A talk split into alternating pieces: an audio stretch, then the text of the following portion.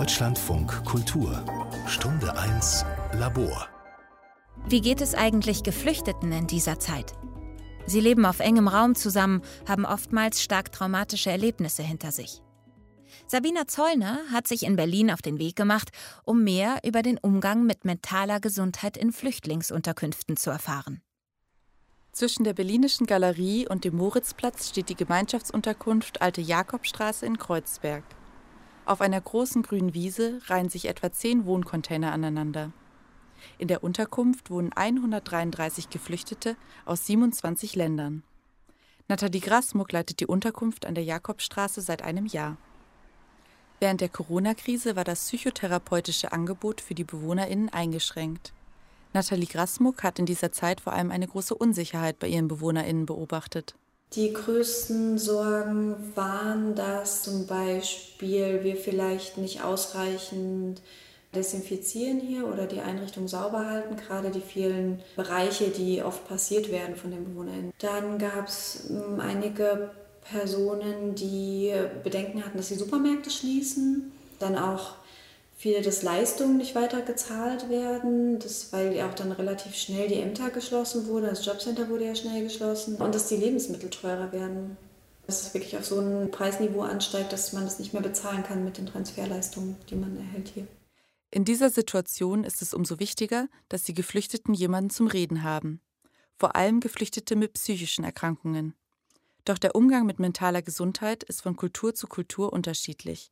Nathalie Grasmuck sieht den Unterschied vor allem in der Sozialisierung der Geflüchteten. Also ich bin so aufgewachsen, dass äh, es viele Menschen mit psychischen Problemen gibt und dass es keine Schande ist, sich da Hilfe zu holen oder nach einer Beratung zu fragen oder Unterstützung zu bekommen. Aber man muss eben auch sehen, dass es in vielen Herkunftsländern ein absolutes No-Go ist. Da hat man keine psychischen Probleme und das ist vielleicht auch nicht so gut oder offen kommuniziert, sowohl in der Beratung, aber auch in, in der Präsenz. Vieles wird ja erst sichtbar, wenn es präsent ist, wenn darüber gesprochen wird und es wird in vielen Kulturen wird einfach nicht über psychosoziale Probleme gesprochen.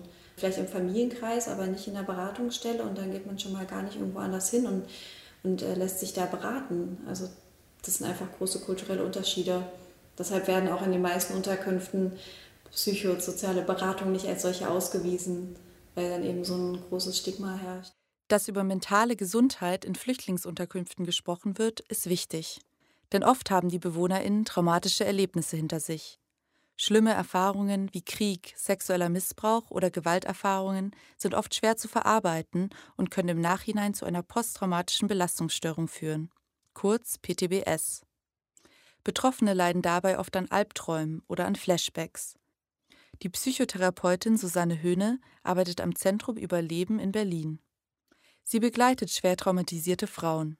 Für ihre Arbeit ist es besonders wichtig, dass sie die kulturellen Hintergründe ihrer Patientinnen versteht. Zum Beispiel habe ich mal eine Frau aus dem Libanon aufgenommen, die anfangs ganz große Schwierigkeiten hatte, überhaupt zu sprechen die war fast mutistisch. Und dann habe ich gedacht, äh, super, habe ich ja eine Ausbildung gelernt.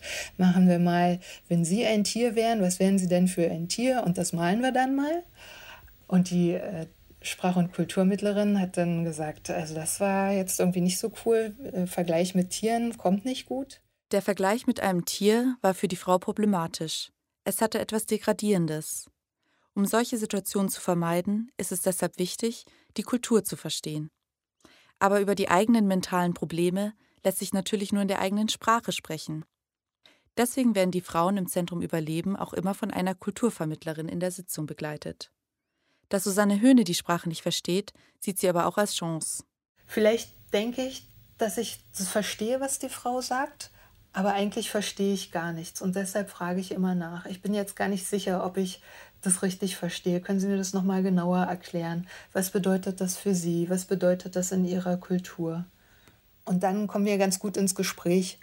Und durch dieses Nachfragen erfahre ich dann natürlich noch mal sehr viel mehr, als ich vielleicht bei einer deutschen Frau verstanden hätte, wo ich selbstverständlich davon ausgehe, dass ich das gleich richtig verstehe. Für Susanne Höhne zählt das Vertrauen, den Frauen das Gefühl zu geben, dass sie in einem geschützten Raum sind, dass sie offen über Gefühle sprechen können und dass es normal ist, psychische Probleme zu haben.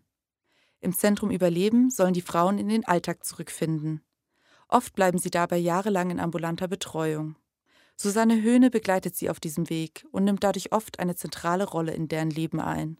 Die Frauen, mit denen ich jetzt arbeite, da merke ich, dass ich sehr viel wichtiger bin, als ich das war für deutsche Patientinnen und Patienten.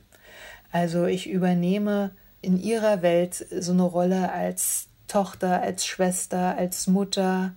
Das ist, glaube ich, der größte Unterschied, weil die Frauen hier wenig Bezugspunkte haben. Die Familie ist noch in der Heimat oder sie haben ganz viele Menschen verloren durch, durch Kriegseinwirkungen oder auf der Flucht. Manchmal ist es deshalb besonders schwer, Abschied zu nehmen. Doch Susanne Höhne lässt den Frauen immer noch eine Tür offen, bis sie in Rente geht, wie sie sagt. Tabuisierungen, Sprachbarrieren und traumatische Erlebnisse sind die Herausforderung für die Psychotherapeutin. Was am Ende zählt, ist Zuhören, Vertrauen aufbauen und verstehen, dass unser Umgang mit mentaler Gesundheit kulturell geprägt ist.